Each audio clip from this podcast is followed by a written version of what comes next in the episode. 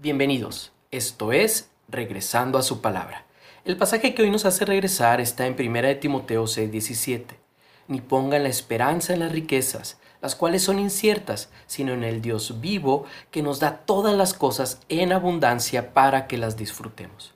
Una noche, un noticiero dedicó la edición completa a los problemas de muchos jóvenes atletas que de repente se convierten en celebridades multimillonarias Empiezan comprando autos caros, viviendo lujosamente y asistiendo a fiestas.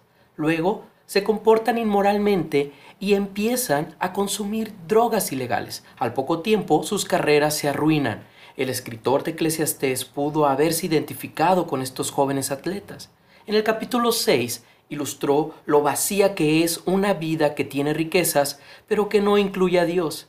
Se nos habla allí de dos hombres. El primero es o bien un adicto al trabajo o un don Juan.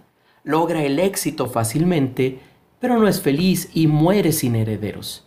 El segundo vive más tiempo y tiene muchos hijos, pero tampoco está satisfecho y muere sin amor.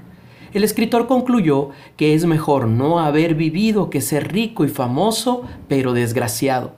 El apóstol Pablo dijo que cuando damos a Dios el control de nuestras vidas, podemos disfrutar las bendiciones terrenales, porque Él nos da todas las cosas en abundancia para que las disfrutemos.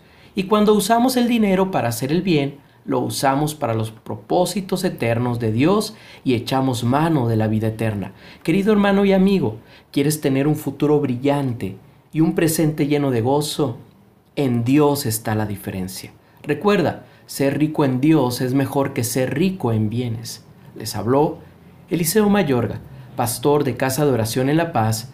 Dios les bendiga.